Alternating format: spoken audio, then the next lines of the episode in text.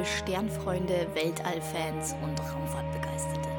Ihr seid angekommen bei Transluna, dem Podcast der Volkssternwarte München. Wir informieren euch über aktuelle astronomische Ereignisse und gehen auf besonders interessante Themen näher ein. Mein Name ist Jana, ich bin Astrophysikerin und Mitarbeiterin der Volkssternwarte.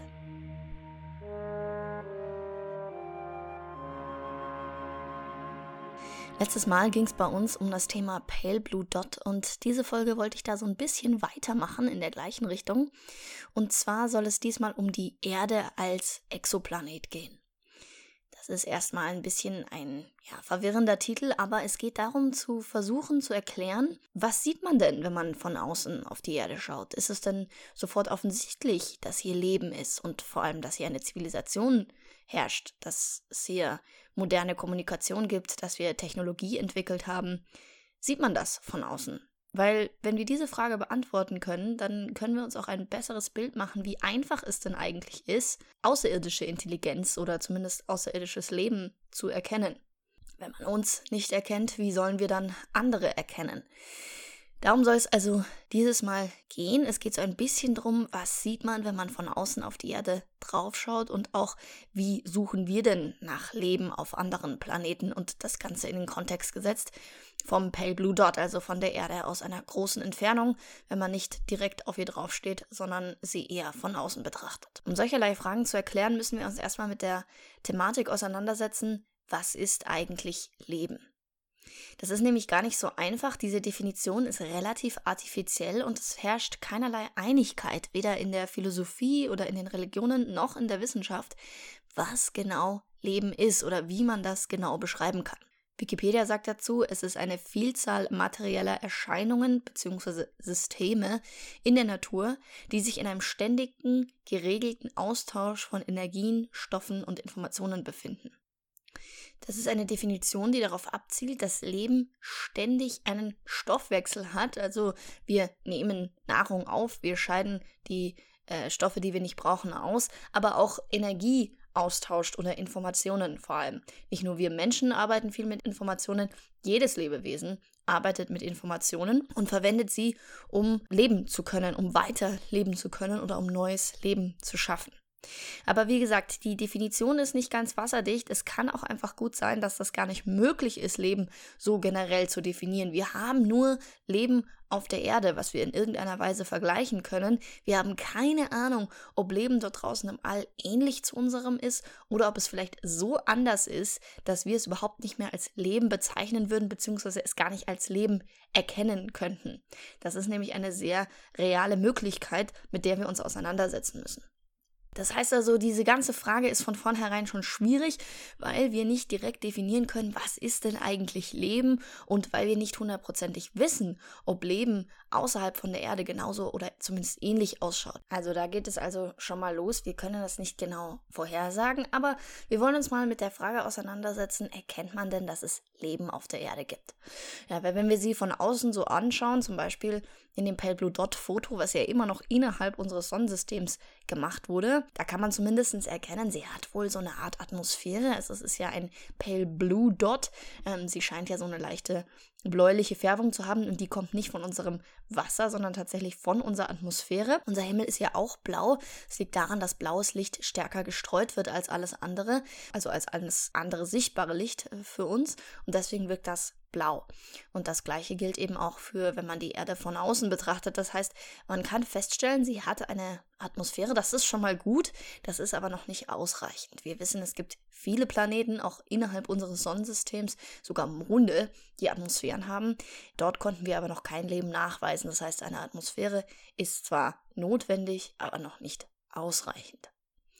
Man kann sich dann natürlich darauf beziehen, dass die Erde ja Radiosignale schickt und das ungefähr seit 100 Jahren. Radio ist ganz, ganz wichtiges Thema in der Forschung, wenn es um außerirdisches Leben geht, weil wir davon ausgehen, dass anderes technologisiertes Leben ebenfalls Radio verwenden könnte zur Kommunikation. Es ist ein sehr vorteilhaftes Werkzeug dafür. Es ist sehr stark, es ist sehr mächtig und wir verwenden Radio, wie gesagt, seit ungefähr 100 Jahren zur Kommunikation auf unserem eigenen Planeten. Wir wissen aber auch, starke Radioquellen oder zum Beispiel äh, Schmalbandsignale können sehr weit in das Weltall hinaus gesendet werden. Ja, da wir erst seit 100 Jahren Radio machen, kennen diese Radiowellen, die wir überhaupt produziert haben, wenn überhaupt 100 Lichtjahre von uns weg sein inzwischen. Nichts bewegt sich schneller als Licht, das heißt, das ist das absolute Maximum.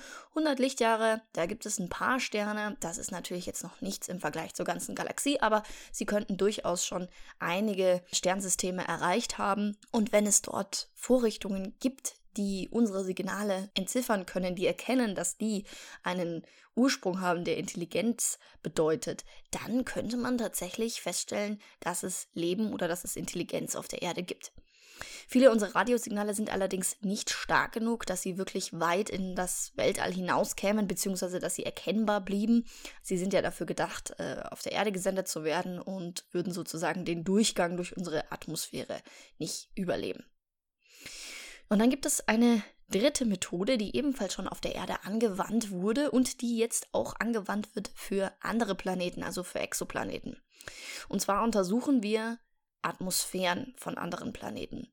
Und zwar nicht einfach optisch, also dass wir einfach draufschauen mit dem Teleskop, sondern spektroskopisch. Das bedeutet, wir schauen uns das Licht an, was von dem Stern dieses Planeten ausgesendet wird, also von dem Heimatstern dieses Planeten. Und wir nehmen nur den Anteil von diesem Licht raus, was die Atmosphäre dieses Planeten passiert hat, bevor es zu uns gekommen ist. Und dann wird dieses Licht eben nicht in seiner Gänze betrachtet, sondern mit einem Spektrographen, der das Licht aufteilt in seine Wellenlänge. Also blaues Licht hat kurze Wellenlänge, rotes Licht hat eine lange Wellenlänge und dann sieht man wie in so einem Prisma einen Regenbogen. Und dann kommen die ganz berühmten Fraunhofer-Linien zum Tragen. Wir wissen nämlich, dass Elemente Licht von ganz bestimmten Wellenlängen absorbieren. Wir sehen also in diesem Spektrum, in diesem Regenbogen, dann ganz viele dunkle Linien. Und das sind die Linien, die darauf hinweisen, dass in dieser Atmosphäre bestimmte Elemente vorhanden sind. Zum Beispiel Wasserstoff, der absorbiert dann Licht einer ganz bestimmten Wellenlänge und an dieser Stelle in dem Spektrum, was wir dort sehen, ist dann eine dunkle Linie, weil das Licht dieser bestimmten Wellenlänge nicht zu uns durchkommt, weil es in der Atmosphäre absorbiert wird. Das heißt, durch diese Spektren kann man herausfinden, welche Elemente in den Atmosphären vorhanden sind. Auf der Erde ist es nämlich so, wir haben große Mengen molekularen Sauerstoff in unserer Atmosphäre, O2. Und wir wissen, dass O2 sehr kurzlebig ist. Er reagiert entweder sehr schnell oder zerfällt in seine Einzelteile und wird dann wieder nur atomarer Sauerstoff. Eine Möglichkeit, O2 nachzuproduzieren, kennen wir momentan nur eine, und das ist Photosynthese. Also das, was Pflanzen machen, die produzieren ständig molekularen Sauerstoff nach und deswegen findet man in unserer Atmosphäre so viel davon, obwohl er dauernd und sehr schnell reagiert. Aber durch die Photosynthese auf der Erde wird er ständig nachproduziert. Und da wir davon ausgehen, dass Photosynthese die einzige Methode ist, O2 nachzuproduzieren, können wir auch davon ausgehen, dass wenn wir viel O2 in einer Atmosphäre finden, dass dort zumindest pflanzliches Leben vorhanden ist. Das hat man mal ausprobiert. Man hat ein Spektrum von der Erdatmosphäre genommen und tatsächlich, wir sehen ganz deutlich die O2-Linie, die uns also beweist, das ist molekularer Sauerstoff, das muss von der Photosynthese kommen. Und so wie wir eben diese anderen Planeten untersuchen, könnte natürlich auch die Erde untersucht werden.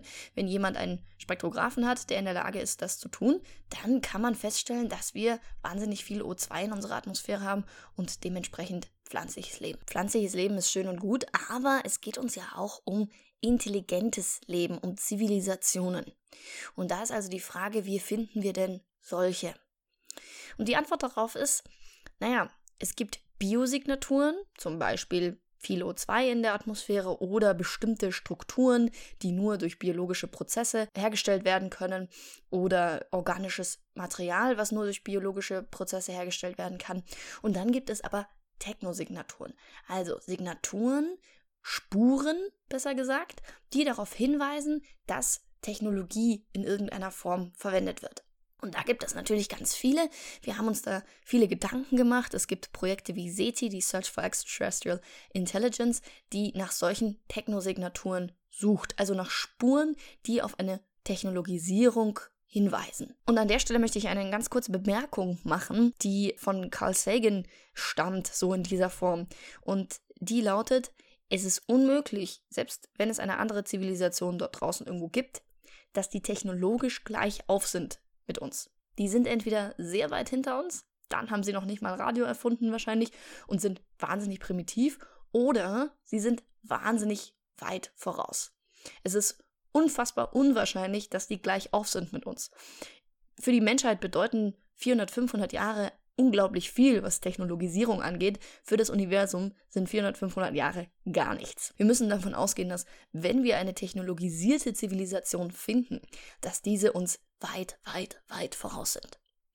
Ja, und zu solchen Technosignaturen gehören zum Beispiel die sogenannten Dyson Spheres, hat man ja vielleicht schon mal gehört, sind also technische Konstrukte in Form einer Kugel oder vielleicht auch ein Dyson Ring, also nur ein Ring, die zum Beispiel um den lokalen Stern herum gebaut werden könnten.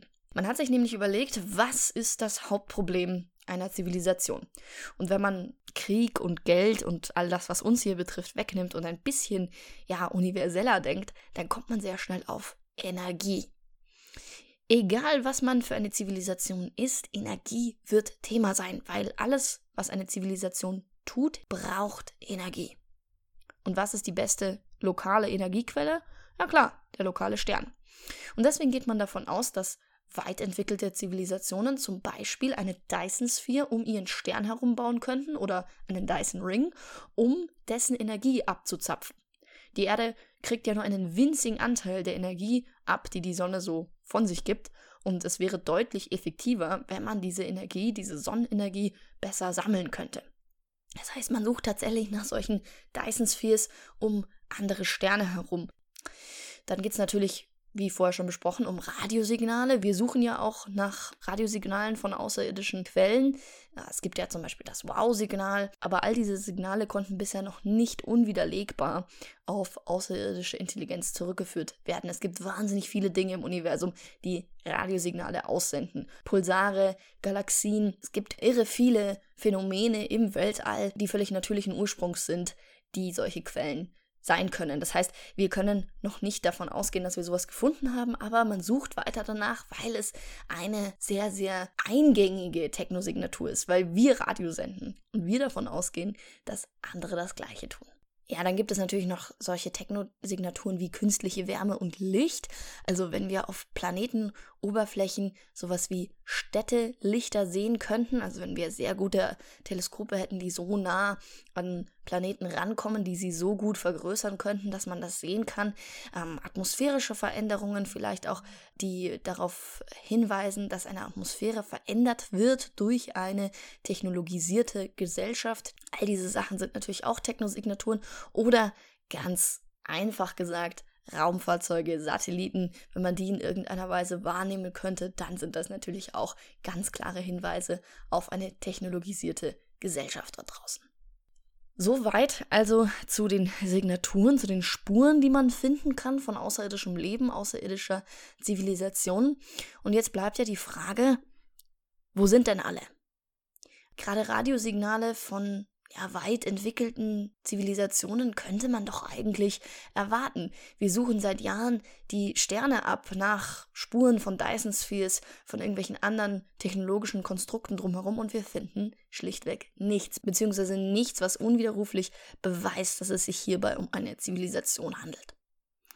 Die Frage ist eben, wie viele von diesen Zivilisationen gibt es in der Milchstraße und wie viele von diesen sind überhaupt gewillt, gefunden zu werden, beziehungsweise in irgendeiner Art und Weise zu kommunizieren.